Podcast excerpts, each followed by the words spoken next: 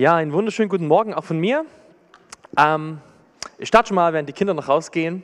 Heute ist ein ganz spannendes Thema, Leben im Geist. Ja, am Pfingsten und Pfingsten ist der, das Fest im Jahr, wo wir uns erinnern daran, dass Gott den Heiligen Geist ausgesendet hat auf seine Nachfolger.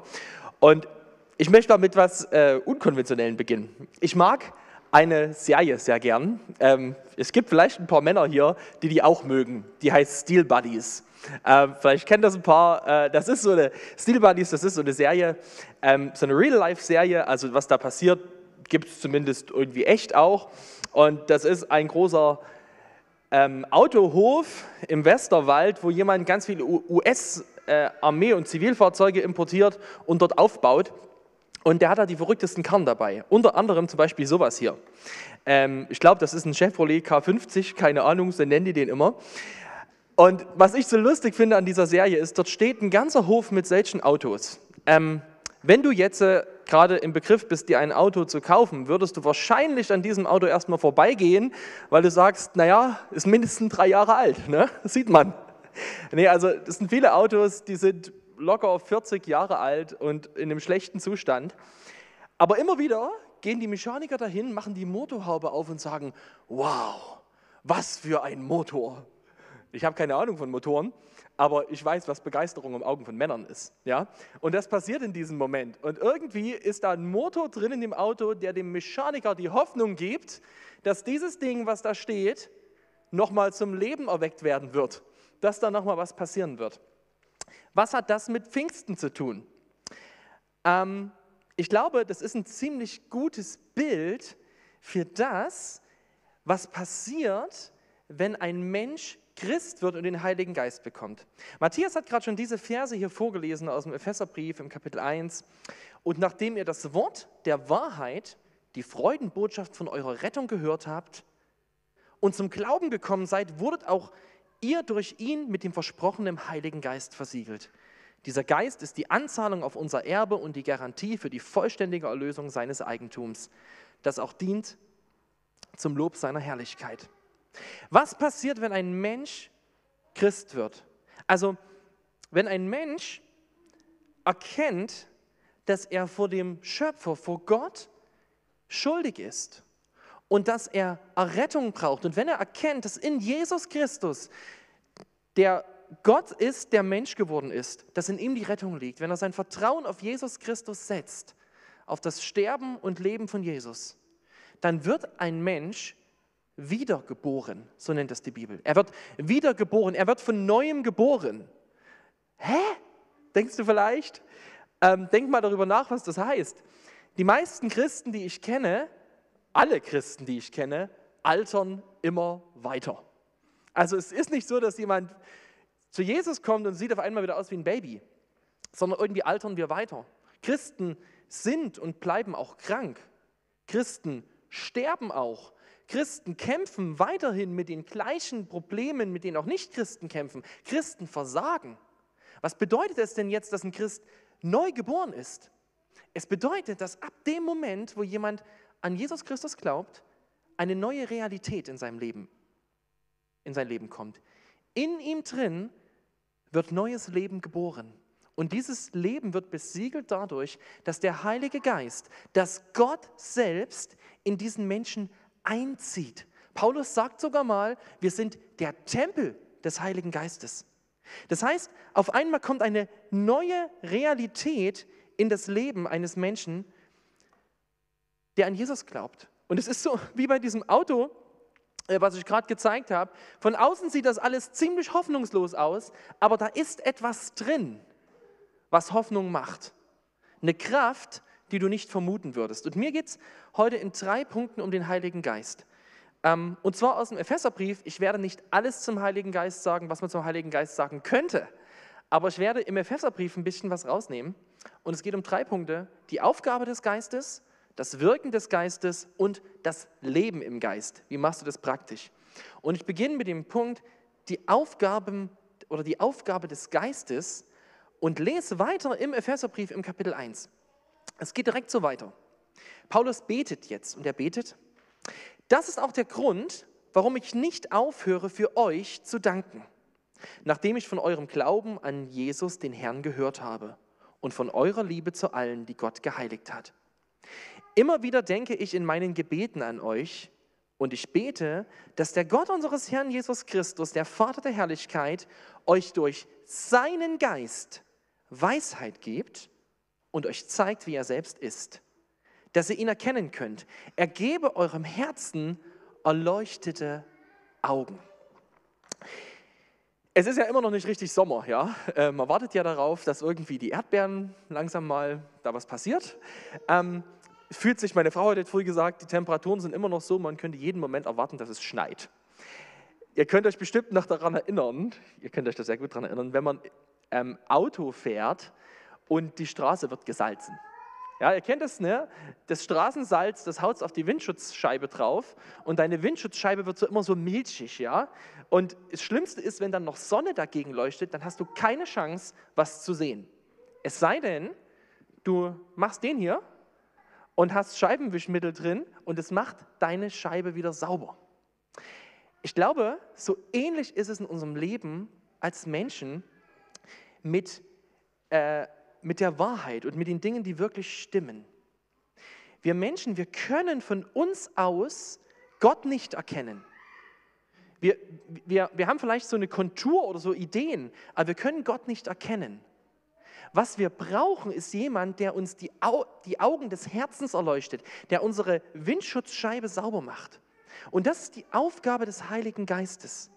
Der Heilige Geist, das ist ähm, der Teil Gottes, der am Herzen der Menschen wirkt. Und zwar schon bei Nichtchristen, bei jemandem, der nicht an Jesus glaubt, ist der Heilige Geist der, der das überhaupt möglich macht, dass ein Mensch umdrehen kann. Kein Mensch auf der Welt würde von sich aus auf den Gedanken kommen, zu Jesus umzudrehen, wenn nicht der Heilige Geist in seinem Herzen das bewirken würde. Wenn nicht der Heilige Geist ihn ziehen würde. Und genauso ist es bei Christen. Christen brauchen den Heiligen Geist, denn der Heilige Geist ist der, wie es hier in dem Text steht, der uns helfen soll, Gott zu erkennen. Gott zu erkennen. Was bedeutet das? Ähm, dieses Wort erkennen, es bedeutet mehr als einfach nur was von Gott zu wissen. Theoretisch etwas über Gott wissen kann jeder Mensch. Jeder Mensch kann die Bibel lesen und kann das lesen und kann Wissen haben über Gott. Aber jemanden zu erkennen oder jemanden zu kennen ist ein Unterschied. Ich möchte das mit einem Beispiel erklären. Jogi Löw hat letzte Woche den Kader für die EM äh, bekannt gegeben. Und das sind ja jetzt, weiß ohne 23, 26 Spieler, ich glaube 23 Spieler. Ich kann mich mit jedem Fußballfan jetzt darüber unterhalten. Kann mir hernehmen, weiß auch nicht, äh, Manuel Neuer und kann mich darüber unterhalten, wo sind seine Stärken, wo sind seine Schwächen, hätte ich das auch so gemacht, hätte ich nicht so gemacht. Ich kann viel über diese Fußballer wissen und viel diskutieren mit Leuten darüber. Aber ich kenne keinen einzigen von denen. Ich kenne keinen einzigen. Ich weiß zwar was über Fußballer, ich kenne aber keinen, denn ich habe noch nie einen von denen persönlich getroffen, noch nie mit einem geredet, noch nie eine Freundschaft mit einem gehabt. Und ihr versteht vielleicht, was ich meine. Es gibt den Unterschied von einem Wissen über jemanden und dem Kennen von jemanden. Kennen geht es immer um Beziehung. Und wenn der Text hier das sagt, dass das Ziel vom Geist Gottes ist, dass er uns Weisheit gibt, dass wir Gott erkennen, dann geht es um mehr als um Wissen. Dann geht es darum, dass der Heilige Geist der ist, der uns überhaupt möglich macht, mit Gott in Verbindung zu treten. Er ist der, der unsere Gebete vor Gott bringt. Er ist der, der Gottes Reden in unser Leben bringt. Er ist der, der, der uns, ja, er ist ja selbst Gott. Und er ist Gott, der in uns lebt und der es uns überhaupt erst möglich macht, Gott zu kennen. Das ist seine Aufgabe. Er wohnt im Herzen des Gläubigen, um, um uns Gott erkennen zu lassen. Ähm, was heißt das? Ich finde, das ist unfassbar mutmachend für dich als Christ. Gott, manchmal fragen wir uns in Situationen, die schwer sind, Gott, wo bist du? Und dann, dann ermutigen wir uns, sagen, Gott ist immer bei dir und Gott ist immer um dich. Das stimmt. Aber es gibt eine Wahrheit, die größer ist. Als Christ ist Gott immer in dir. Er ist in dir. er ist nicht nur irgendwie dabei, er wohnt in dir. Du bist nie ohne ihn. Du brauchst keinen Tempel mehr, um Gott zu begegnen. Du brauchst keinen speziellen Ort. Du, musst, ja, du brauchst keinen Priester, der dich mit ihm in Verbindung bringt. Jesus wohnt in dir. Das ist eine unfassbare Botschaft. Er wohnt in dir. Gott hat Wohnung gemacht in seinen Menschen. Jetzt gehe ich zum Punkt 2. Wie wirkt denn der Heilige Geist? Ähm, das sind nicht alle Facetten des Wirkens, aber Paulus bringt jetzt eine konkrete Wirkung des Heiligen Geistes. Er sagt jetzt, er gebe euren Herzen erleuchtete Augen, damit ihr seht, zu welch großartiger Hoffnung er euch berufen hat und damit ihr wisst, wie reich das herrliche Erbe ist, das auf euch die Heiligen wartet, damit ihr erkennt, wie überwältigend groß die Kraft ist, die in uns Gläubigen wirkt, die Kraft, die nur zu messen ist an der gewaltigen Macht, die er an dem Messias wirken ließ, als er ihn von den Toten auferweckte und ihn in den himmlischen Welten an seine rechte Seite setzte. Paulus bringt jetzt drei konkrete Auswirkungen, was der Heilige Geist in deinem Leben tun möchte. Das erste ist, er möchte dir zeigen, zu welcher Hoffnung du berufen bist, wenn du an Jesus glaubst. Hoffnung, das ist so ein Wort in unserem, in unserem Alltag, ähm, das wird ein bisschen komisch verwendet. Du kennst das vielleicht, irgendeine Situation ist irgendwas total Schwieriges, ja, ähm, und es gibt keine Aussicht mehr darauf, dass irgendwie sich Menschen helfen können. Ähm, ja, Beispiel, wer jetzt wieder ein Fußballspiel, da liegt eine Mannschaft 3-0 hinten und die kann eigentlich nichts mehr machen, um zu gewinnen. Und dann kommt so der Kommentar, jetzt hilft nur noch hoffen. Ja, die Hoffnung stirbt ja zuletzt. Das klingt immer so, als wäre die Hoffnung das, was greift, wenn wir nicht mehr können. Ja, jetzt, jetzt hoffe ich wenigstens noch. Das, aber, das, ist, also, das ist überhaupt nicht das, was Hoffnung meint. Hoffnung ist nicht der sozusagen Gottes Eingreifen, wenn du am Ende bist. Hoffnung ist eine Überzeugung über die Zukunft, die mich dazu bringt zu handeln. Hoffnung ist eine Überzeugung über die Zukunft, die mich dazu bringt zu handeln. Hoffnung bedeutet zum Beispiel, wenn ein Mensch, weil er davon überzeugt ist, also wenn ein Mensch mit einem, mit einem Boot auf dem Meer unterwegs ist und der ist davon überzeugt, es sind Retter in der Nähe, das, Hoffnung ist der Grund, warum er Leuchtraketen in die Luft schießt. Weil er weiß, es wird jemand sehen. Da ist eine Küstenwache da. Hoffnung baut auf eine Überzeugung der Zukunft. Und deswegen handle ich. Hoffnung ist ein Fundament. Hoffnung ist nichts Vages. Zumindest christliche Hoffnung ist nichts Vages. Ja, es gibt menschliche Hoffnung, die ist einfach nur so ein bisschen, naja, mal sehen, was kommt. Aber christliche Hoffnung ist nicht irgendwas Vages. Es ist etwas, eine Überzeugung, die wir haben. Und es ist die Überzeugung, dass diese Welt, auf der wir hier leben, dass die endlich ist, dass sie vergehen wird dass sie auch nicht sich selbst retten wird, dass sie nicht einer Katastrophe entgehen kann, aber dass Gott der ist, der sie neu macht. Christliche Hoffnung bedeutet, wir wissen, dass es Hoffnung und Zukunft gibt, nicht weil wir Menschen die Welt retten, nicht weil wir einen Klimawandel aufhalten oder irgendwas, sondern weil wir wissen, dass Gott selbst der ist, der eingreifen wird und die Welt neu machen wird. Wir leben in einer Zeit von Krisen. Kriegen, Corona. Und wir merken, wie, wie diese Welt, auf das, auf was wir bauen, wie, wie, wie wackelig das ist. Und Hoffnung bedeutet, dass wir wissen als Christen, ja, das muss so kommen. Natürlich wird diese Welt zugrunde gehen, aber wir wissen, Gott wird die Welt neu machen. Und wir wissen, dass jeder, der an Jesus Christus glaubt, da dabei sein wird. Und dass er die Welt erlösen wird und dass wir auf eine neue Himmel und eine neue Erde warten. Und die werden kommen. Deswegen haben wir eine viel, viel größere Hoffnung als die, die ist nicht, unser, unser Horizont ist nicht beschränkt auf die Zeit hier, wo wir leben. Unser Horizont ist viel größer. Wir warten auf Gottes ewige Welt. Und wisst ihr, wo das praktisch wird? Ich habe das in meinem Leben gemerkt in der letzten Zeit. Ähm, ich habe so, ah, man redet mit Leuten über, über Corona und die Maßnahmen und alles das und ja, oftmals ist man so niedergedrückt, ja, dann waren wir noch zwei Wochen in Quarantäne und ist irgendwie alles, hm. dann ist es ganz schnell, dass du anfängst zu meckern und dich so richtig reinzudrehen in, ja, in die Sachen, die wirklich irgendwie auch doof sind. Klar. Aber ich habe was gemerkt, christliche Hoffnung gibt mir die Möglichkeit, darüber hinwegzuschauen in viel größeren Blickwinkel einzunehmen. Sagen, ja, das stimmt, das ist gerade schwierig. Aber was erwarte ich von dieser Welt? Ich erwarte nicht, dass hier einfach wird. Ich gehe auf eine ewige Welt zu. Ich habe Hoffnung. Deswegen kann ich mich freuen. Deswegen dürfen Christen, gerade in der Zeit jetzt, wo, Leute so, wo es Leuten so schwer fällt, Freudenträger sein, Hoffnungsträger sein, Mut machen und Leute einladen zu sagen, bau dein Leben auf die Hoffnung, die wirklich hält, auf Jesus Christus. Das ist die Hoffnung, die Gott uns gegeben hat. Das Zweite, was Paulus sagt, ein herrliches Erbe.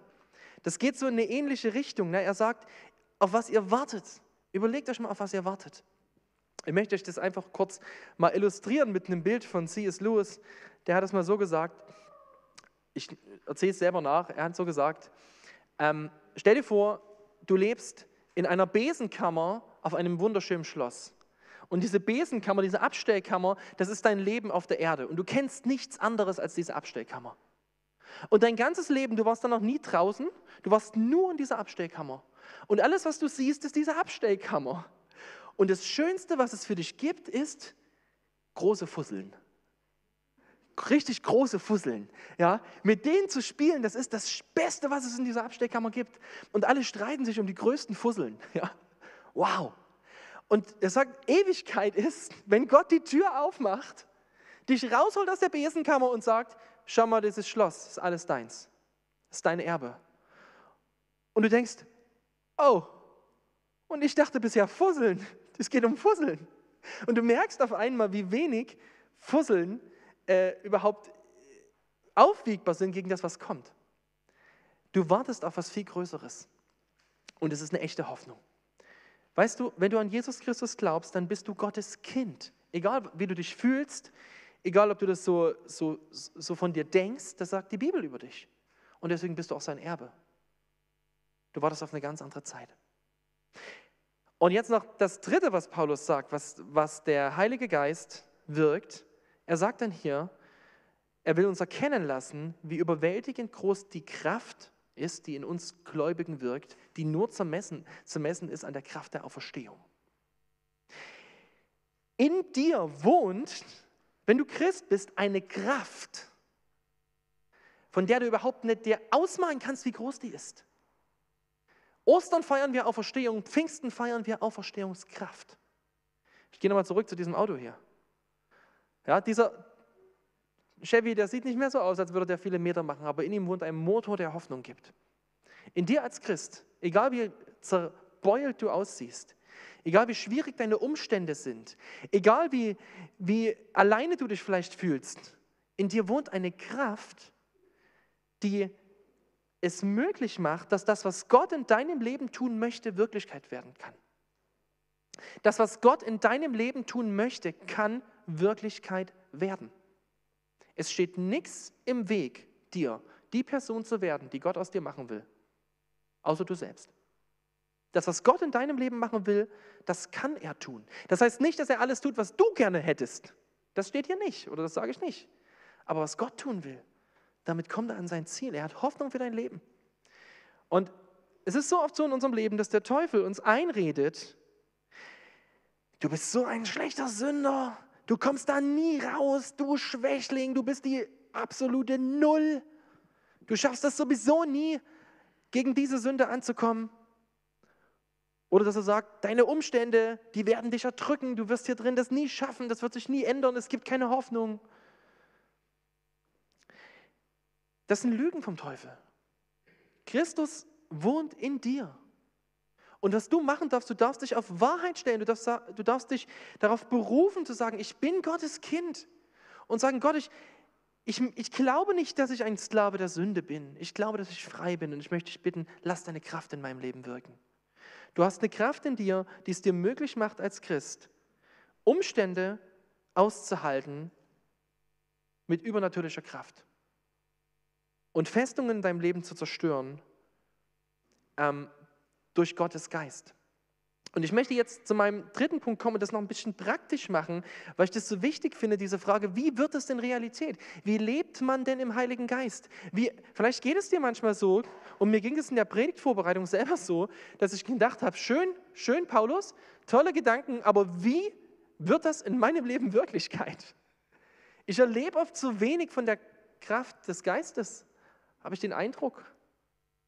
Und dann habe ich den Epheserbrief ein bisschen durchdacht und mir ist aufgefallen, im Epheserbrief, da erklärt Paulus den Ephesern jetzt noch, wie Leben im Geist aussieht. Und er gibt ihnen vier ganz konkrete Punkte, wie sie im Geist leben können. Und diese vier Punkte möchte ich dir jetzt noch mitgeben. Wie kann der Geist in deinem Leben wirken? Und der erste Punkt ist Epheser 6, Vers 17. Und nehmt das Schwert des Geistes, das Wort Gottes, in die Hand. Paulus fordert uns auf, wenn du möchtest, dass der Heilige Geist in deinem Leben wirkt, dann muss er bewaffnet sein. Der Heilige Geist hat sich gebunden an oder ist gebunden an Gottes Wort. Es ist sein Schwert. Es ist das, durch was er wirkt. Denn das Wort Gottes, das ist die Wahrheit. Und du wirst Gottes Geist in deinem Leben nicht erleben, wenn du nicht bereit bist, es zuzulassen, dass Gottes Wort in deinem Herzen eindringen darf. Wenn du nicht bereit bist, vor Gott zu kommen und sagen, Herr, rede bitte. Und ich möchte dir so als ersten Punkt mitgeben, was du ganz konkret tun kannst, wenn du willst, dass der Geist mehr in deinem Leben wirkt. Hab eine stille Zeit mit Gott, in der du Gott bewusst bittest, sagst, Gott, zeig mir, was, aus dieser, was du mir sagen willst über dich, was es war über dich und was es war über mich. Gott, führe mich in deine Wahrheit.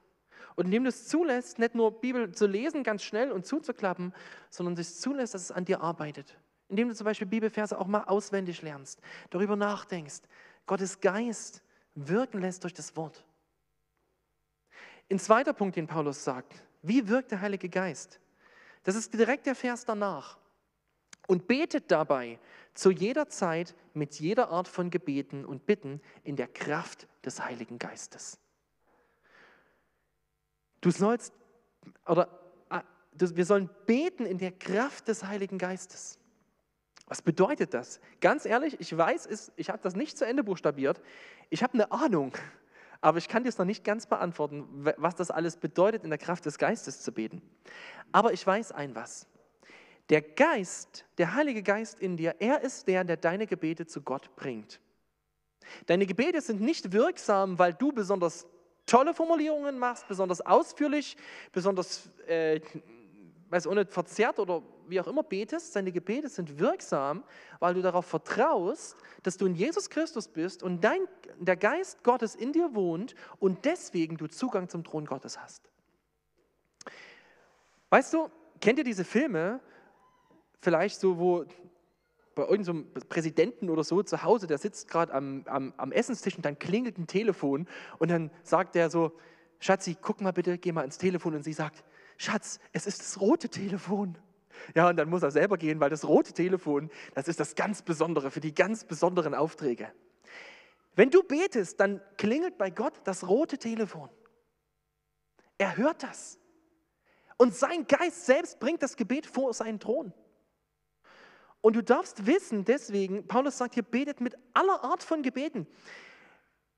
Gebet bedeutet, dass du in einer, in einer Beziehung zu Gott bist, dass du in deinen Alltag das mit hineinnimmst. Bei Aldi, was auch immer, kannst du beten. Du kannst beten an der Bushaltestelle, du kannst beten, wo immer du bist, im Gespräch zu sein mit Gott.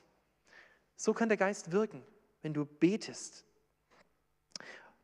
Und noch ein dritter Ort, wie der Geist wirkt. Das sagt Paulus im Epheser 5. Und bedrängt euch nicht, denn das führt zu einem zügellosen Leben und verschwenderischem Leben, sondern lasst euch vom Geist Gottes erfüllen. Das geschieht, indem ihr euch gegenseitig mit Psalmen, Lobliedern und anderen geistlichen Liedern ermutigt, indem ihr aus vollem Herzen dem Herrn singt und musiziert, indem ihr Gott, unserem Vater, im Namen unseres Herrn Jesus Christus alle Zeit für alles dankt. Gott hat uns Menschen nicht zu rein rationalen Wesen gemacht, die nur durchs Denken funktionieren. Und Paulus fordert hier auf, er sagt, wenn du willst, dass der Heilige Geist in deinem Leben wirkt, dass du gefüllt bist zum Heiligen Geist, dann ist ein entscheidender Punkt, dass Lobpreis, dass Anbetung Gottes in deinem Leben Wirklichkeit werden. Dass du, und ich finde es so interessant, dass er hier sagt, es geht auch um Musik. Denn was passiert, wenn wir singen, wenn wir geistliche Lieder singen? Wir, wir wiederholen Wahrheiten aus Gottes Wort und singen sie laut und das sprechen wir unserem Herzen zu. Musik ermutigt uns unglaublich. Und deswegen ist Lobpreis, deswegen ist Anbetung ein wichtiger Punkt davon, dass der Heilige Geist in deinem Leben wirken kann. Ich möchte euch ein Beispiel dazu erzählen. Ein Freund von mir war vorletzte Woche im Krankenhaus, hatte eine OP gehabt und es ist alles ein bisschen, naja, es wurde dann mehr gemacht, als er gedacht hat und es ging ihm auch danach nicht sofort gut. Und ich habe ihn angerufen und habe gesagt, wie geht's dir denn? Und da sagt er zu mir, Anton, ich habe im Krankenhaus, kennst du Theocracy? Theocracy ist eine christliche Metalband. Ähm, ja. Und er sagt, kennst du das Lied von denen I Am? Also ich bin? Ich sage, ja, das kenne ich. Das ist so ein 10-Minuten-Lied, wo sie alles so Eigenschaften Gottes aneinander gereiht haben. Und er sagt, ich habe das gehört. Und ich habe mir den Text durchgelesen und ich habe gemerkt, wie Gott ist. Und ich habe so gedacht, ich habe ihm gesagt, ich gesagt, wie schön ist das? Da begegnet dir Gott mit der sogar einer Musik, ja, die ist ein bisschen unkonventionell, die wird nicht jedem gefallen, aber mit so einem guten Text und, diese, und diese Anbe dieses Anbetungslied, wo über Gott gesungen wird, hat ihn so ermutigt. Anderes Beispiel, das muss ich auch noch kurz erzählen. Wir hören abends mit unseren Kindern immer so Kinderlieder zum Einschlafen. Ja, das ist irgendwie ganz einfach. Und im Moment hören wir so eine CD, die heißt Bibelverse lernen mit Kindern.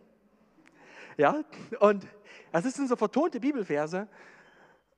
Und ich bin, habe hab meinen Kleinen ins Bett gebracht, das lief die ganze Zeit währenddessen.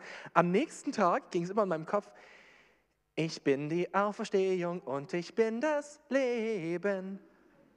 Und, und auf einmal war Gottes Wort ganz tief in meinem Herzen. Ich musste unglaublich viel über diesen Vers nachdenken, weil ich dem an dem Abend vorher gefühlt 20 Mal gehört habe. Aber ich habe gedacht, wie gut, das ist es, was es macht. Lobpreis.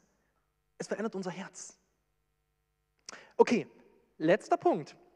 Was sagt Paulus noch, wie wir vom Geist Gottes gefüllt werden? Und es ist der Folgevers hier auf diesem Text. Er sagt ja, lasst euch vom Geist Gottes erfüllen. Und jetzt kommt, indem ihr euch in Ehrfurcht vor Christus einander unterordnet. Den Punkt hatte ich bei meinem Denken erst nicht auf dem Schirm der ist mir bei dem Text aufgefallen. Ich habe gedacht, ja, das stimmt. Wenn du willst, dass Gottes Geist in deinem Leben wirkt, dann gehört es dazu, dass du dich Christus und deinen Geschwistern unterordnest. Wenn du mit einem stolzen Herzen immer auf deine Geschwister siehst und denkst, ach, der kriegt das nicht so gut hin wie ich. Wenn der mal ein bisschen mehr so wäre wie ich, oder Ach so, wenn du mit einem stolzen Herzen, dann ist so viel Stolz in deinem Herzen, dass der Geist keinen Platz hat.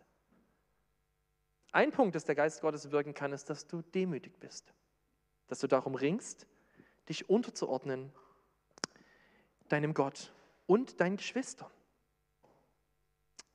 Okay, jetzt bin ich am Ende meiner Predigt und ich möchte noch als letztes so, so einen Gedanken bringen